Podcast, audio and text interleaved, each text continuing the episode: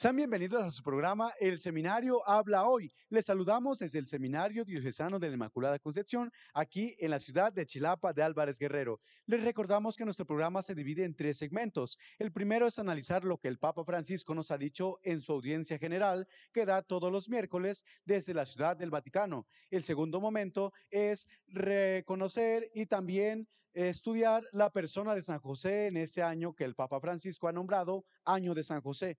Y por último, el padre Rafael García nos hará mención de la reflexión de este Evangelio que se leerá este domingo 26 del tiempo ordinario. Les recordamos que estamos presentes en diferentes plataformas, lo como es Facebook, YouTube y Spotify. Síganos, compartan y comenten. Sean bienvenidos. Queridos hermanos, muy buenas tardes. Mi nombre es Leonardo Ashokokoctecom. Nos da gusto estar ya aquí con ustedes en este su programa. Vamos a reflexionar en torno a lo que nos ha dicho el Papa Francisco. Él en su audiencia general el miércoles pasado dio a conocer los frutos de este viaje apostólico que realizó al corazón de Europa. Para ello nos presenta tres momentos o tres puntos en los cuales reflexionar como cristianos, a pesar de que no fue en nuestro continente este viaje que realizó, como cristianos podamos, podemos vivir estos puntos principales. Por ello, él menciona que este viaje fue una peregrinación de oración, una peregrinación de volver a las raíces, una peregrinación de esperanza. Vamos a ver por qué, por qué estas, estos tres puntos trascienden como cristianos, como iglesia hoy en día. Por ello nos acompaña nuestro hermano Josué Said, que nos compartirá este primer punto. Adelante, hermano Josué.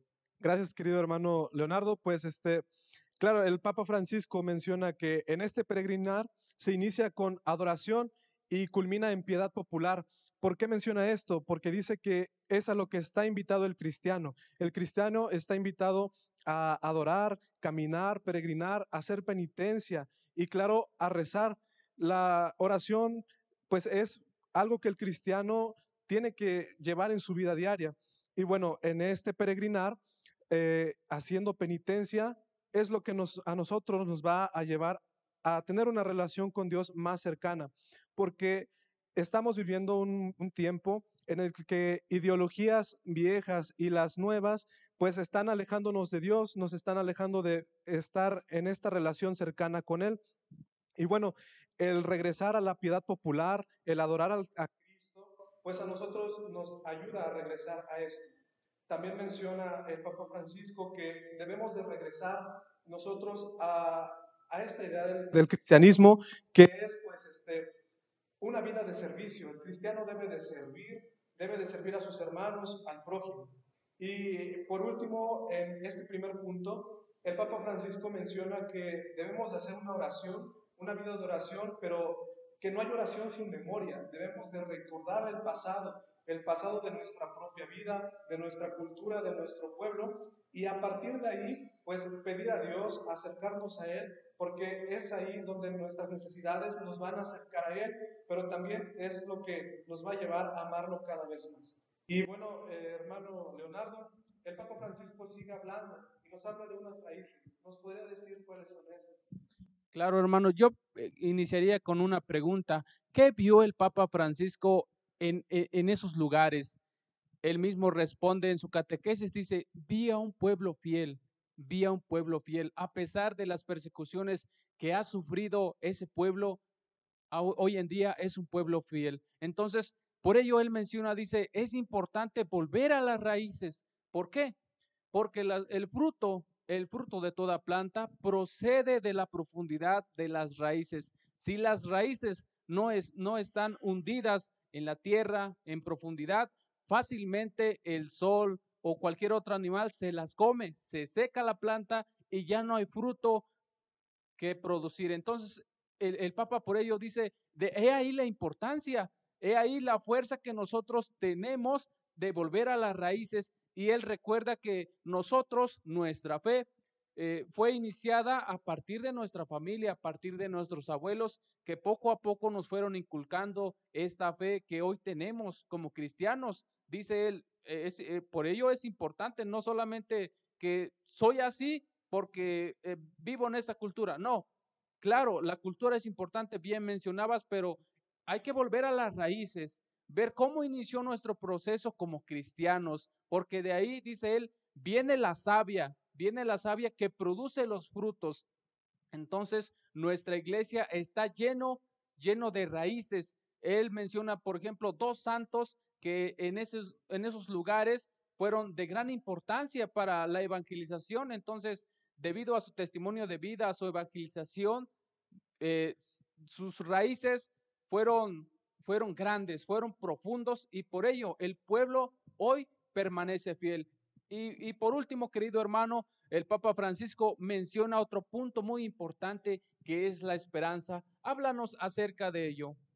Claro, hermano, pues bueno, el Papa menciona ciertamente la esperanza y él la ve reflejada especialmente en las personas que asistieron a este peregrinar, a esta peregrinación. Y menciona principalmente a los niños, a los jóvenes y de una manera muy especial a las parejas, pero a estas parejas jóvenes comprometidas, porque él vio en estos, en estos momentos cómo se preocupaban por el prójimo, cómo ayudaban al prójimo, y eso es lo que a él le causa esperanza, lo conmueve y, le, y pues eso le hace decir que la esperanza sigue viva, la iglesia pues sigue viva en estas personas. Y dice que, claro, en estos momentos fuertes de, de pandemia, de sufrimiento y de dolor, pues hay esperanza en que estas personas, estos matrimonios jóvenes, estos niños, pues van a llevar a la iglesia en este peregrinar acercarse cada vez más a Dios, a tener una familiaridad con Dios. Y bueno, dice que solamente nos debemos recordar que debemos servir, debemos rezar, que debemos ayudar, así como él lo vio en este peregrinar. Y también menciona pues el Papa que esta esperanza, este peregrinar, lo debemos de hacer juntos. Es un, somos una comunidad y no se hace un peregrinar solo, se peregrina siempre en comunidad, siempre juntos. Juntos nosotros como cristianos, avanzando cada vez más hacia Dios, hacia una familiaridad más cercana, pero también debemos de saber avanzar con otras culturas, otras denominaciones, incluso religiosas, pero haciendo vida lo que nosotros creemos, evangelizando lo que nosotros creemos de una manera que vivamos y eso pues nos haga felices, nos dé una alegría que viene del Señor. Es ahí donde está la esperanza, hermano. Claro, hermano, es importante recalcar que dice el Papa Francisco que el Evangelio no se vive de manera aislada, no se vive solos. Por ello, dice él, hay que caminar juntos. Esa idea es muy actual y por ello Él nos invita a vivir eh, el amor, la alegría, la esperanza, la oración, el volver a nuestras raíces como comunidad. De esa manera estaríamos poniendo en práctica el Evangelio. Queridos hermanos, esperamos pues que estas, estas tres reflexiones, tres puntos principales que nos ha mencionado el Papa Francisco, nos ayude a vivir de una mejor manera poniéndolo en práctica, sobre todo para ser mejores cristianos, mejores hijos de Dios. Pasamos pues al segundo momento. Pues buenos días, hermanos. Hoy me permito hablarles un poco de, la vida de San José. Para hablar de, de, San José es necesario que hablemos también de sus antepasados, de cómo fue esta genealogía, genealogía de, de José para, para llegar hasta nuestro Señor Jesucristo. Hoy Em, antes de que naciera eh, nuestro Señor Jesucristo, se le, daba el título de José, hijo de David. Vemos en el Evangelio de, de San Lucas, en el capítulo 1 del versículo, el versículo 27, cómo el ángel se le presentó a José en sueños. Y bueno, el, el, Evangelio de San Mateo y de San Lucas nos hablan más específicamente cómo se fue dando esta genealogía hasta llegar hasta nuestro Señor Jesucristo. Él precedía de la casa de David. Eh, los hebreos en el Antiguo Testamento vemos cómo, cómo le daban esa importancia a la genealogía. Vamos a ver por qué. Se consideraba como un deber el conservar la lista de los antepasados. Eh, esto era para, era una obligación. Además, presentar pruebas, pertenencias o tal o cual familia que sería recuperar los bienes patrimoniales. Eh, era más cuestión de cómo se iba dando de generación en generación para recuperar estos bienes. En esa época, en, en el jubileo, la casa de David, en la cual había de nacer el Mesías. Ahora, nos dice que el Mesías debía de nacer en la casa de la familia de David. Era algo tan claramente expresado por los profetas que pues, nadie dudaba de ello. Entonces podemos hacernos esta pregunta, eh, ¿de quién ha de ser hijo el Mesías?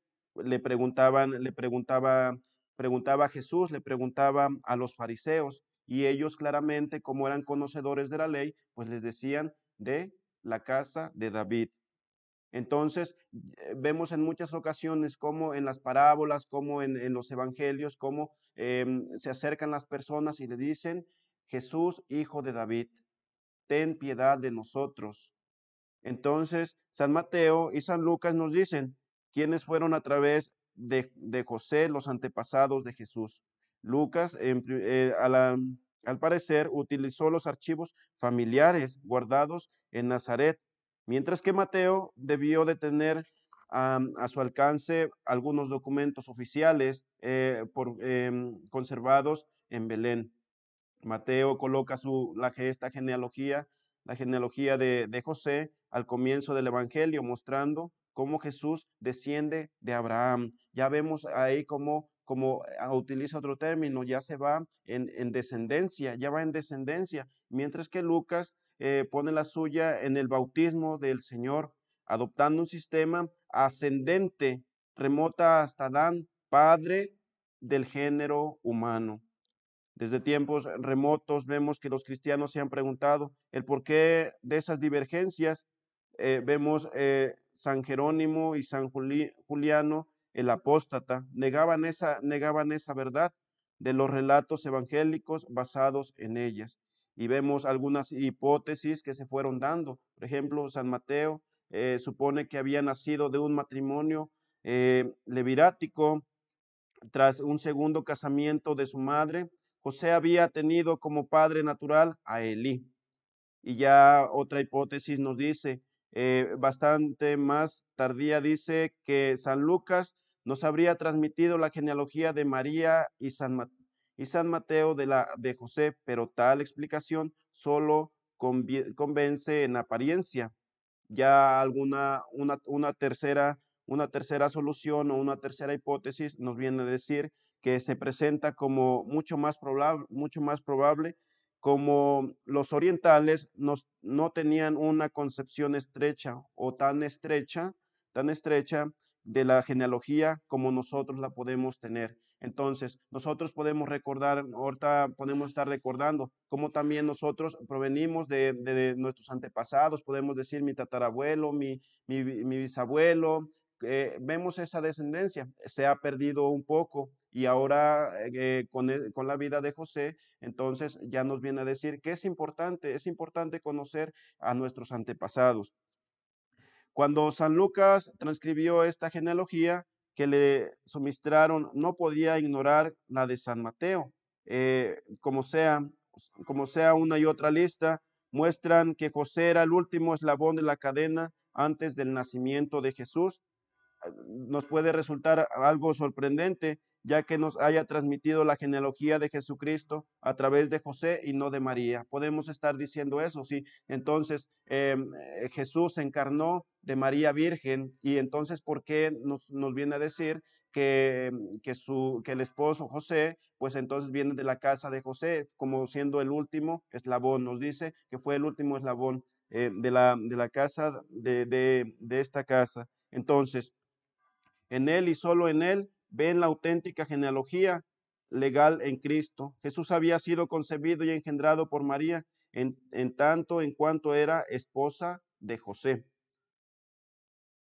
Eh, de la casa de la casa de David y eso les bastaba porque Jesús podía llamarse hijo de David y ya explicamos anteriormente por qué, por qué se le acercaban a nuestro Señor Jesucristo le decían Jesús hijo de David ten piedad de nosotros Em, si se pudiera demostrar, dice San Agustín, San Agustín entonces ya empieza a, discernir, ya empieza a un, poco a, saber, nos dice que María no descendía de David, bastaría con la que el Padre legal de Cristo sí descendiera para que Cristo fuera legítimamente hijo de David. No tenemos que trazar la genealogía de, de Jesús por la línea que desemboca de José, Pues si el esposo virgen también es padre virginal, no tenemos que colocar el marido por delante de la esposa, según la orden de naturaleza y la ley de Dios. Entonces, nos diría, podríamos tener un diálogo, ¿no? Con San José nos diría, entonces, ¿por qué, por qué si nosotros queremos poner la genealogía por parte de María, nos diría, ¿por qué no queréis que la genealogía de Jesús desemboque de mí, ¿no? Entonces, y ya podemos llegar a una conclusión lo que es obra del Espíritu Santo, sea que ha obrado por los dos, por José y por María. Ya así pues, José, al final ya vemos, ya podemos dar alguna conclusión, eh, podemos llegar a esta conclusión. Eh, si José al final de la genealogía es como la llave que cierra el Antiguo Testamento y abre el Nuevo, el Nuevo Testamento. Em, pertenece a la vez a, a ambos en el Antiguo y en, el Nuevo Testamento. Es el último de los patriarcas del Antiguo y el primero de los santos del Nuevo Testamento. Por otra parte, Dios al venir a este mundo escogido como Padre un heredero de 19 reyes para que éstos aprendieran de que son depositarios de una gran responsabilidad. Entonces, hermanos, pues ahí vemos un poco cómo se fue dando esta genealogía hasta llegar hasta nuestro Señor Jesucristo. Pues eh, les agradezco el momento prestado y los esperamos eh, en, en el siguiente sábado para seguirles compartiendo un poco más de la vida de José. Pues queridos hermanos, ahora nos encontramos de este lado de la casa para seguir con lo que hemos escuchado de San José en el tema que acaba de pasar. Pues bueno, ahora está con nosotros el hermano Eduardo Isidro para interpretar un canto dedicado a San José, un himno a San José, que esperemos les agrade.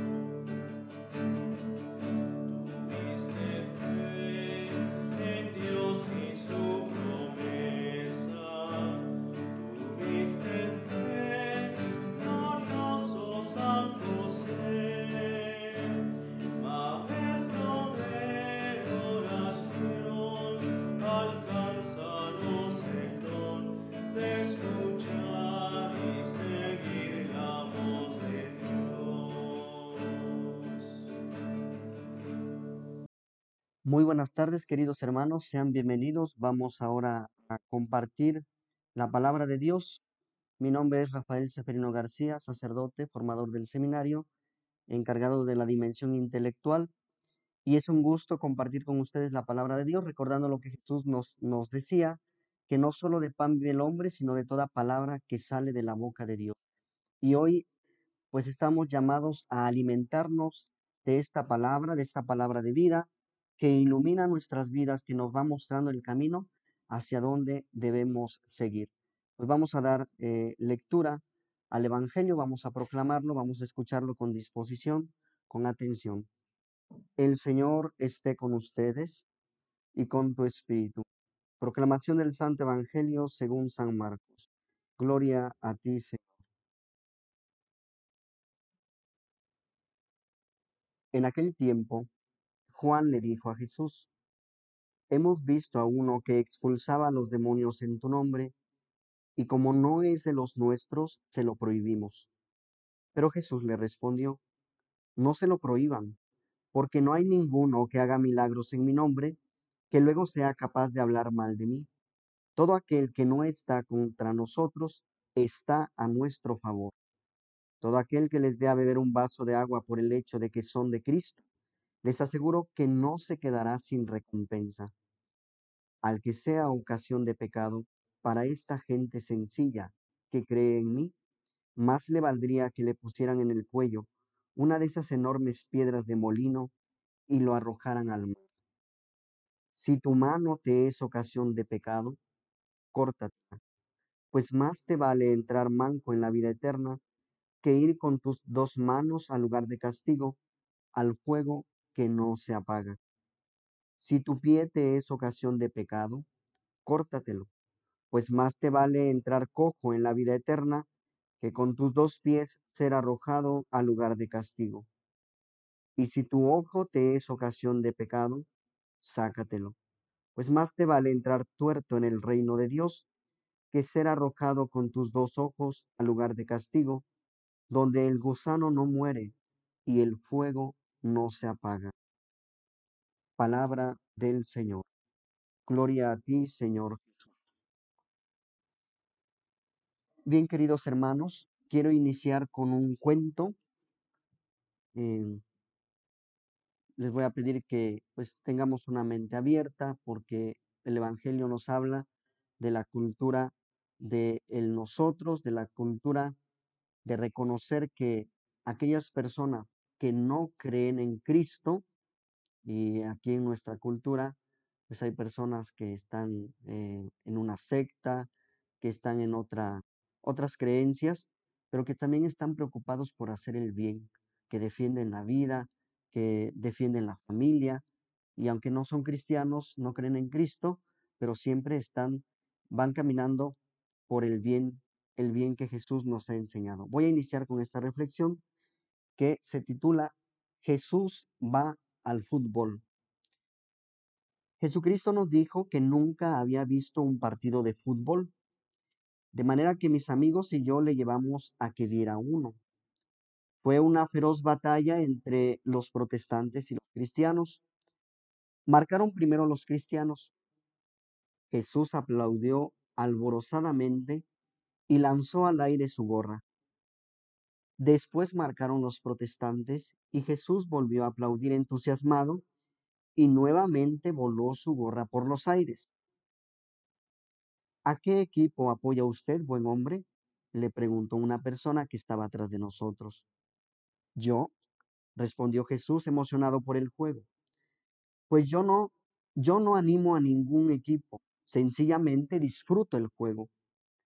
El hombre se volvió a su vecino de asiento y haciendo un gesto de desprecio le susurró. Qué raro, este es un ateo. Cuando regresábamos, le informamos en pocas palabras a Jesús acerca de la situación religiosa del mundo actual. Es curioso con lo que ocurre con las personas religiosas, Señor.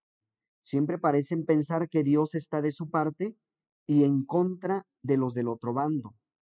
Jesús asintió. Por eso es por lo que yo no apoyo a las religiones, sino a las personas. Y agregó, las personas son más importantes que las religiones. El hombre es más importante que el sábado. Deberías tener cuidado con lo que dices, le advirtió muy preocupado uno de los nuestros. Ya fuiste crucificado una vez por decir cosas parecidas, ¿te acuerdas? Sí, y por personas religiosas precisamente, respondió Jesús con una irónica sonrisa. Queridos hermanos, el Evangelio de hoy nos, enseña que debemos estar abiertos al bien. Es lo que Jesús siempre nos ha enseñado en todo el Evangelio, precisamente para promover la cultura del encuentro y del diálogo que tanto necesita nuestra sociedad de hoy. Hoy Es un día para experimentar cómo Jesús, el Maestro de Nazaret, nos propone vivir como Él, al servicio del reino de Dios, haciendo la vida de las personas más humanas, más digna y más dichosa, para seguir construyendo una iglesia verdaderamente fraterna. El Evangelio nos relata cómo los discípulos se dirigen a Jesús para decirle que una persona que no forma parte del grupo está expulsando demonios en su nombre. Precisamente los discípulos no entendían bien la lógica de Jesús, sino que pretendían monopolizar o convertir en una secta su enseñanza o su acción salvífica. Y precisamente, queridos hermanos, es aquí donde quiero que nos centremos en esta reflexión, que creer en Jesús, estar dentro de la Iglesia Católica, la religión, la religión católica, Jesús nos está diciendo que no es una religión exclusiva o una religión que tenga que eh, solamente reconocer que somos unos cuantos los que pertenecemos a ella y que quienes no creen en Jesús, quienes no siguen sus enseñanzas, pues no, no pertenecen al grupo o no tendrán la oportunidad de salvarse. Lo que Jesús nos está diciendo precisamente es no monopolizar o convertir en una secta su acción salvífica, sino que reconozcamos que en otras personas que no siguen a Jesús también se encuentra la verdad, se encuentra el bien. Y con esto no quiero decir que eh, el catolicismo o la religión católica eh, sea una más entre las demás.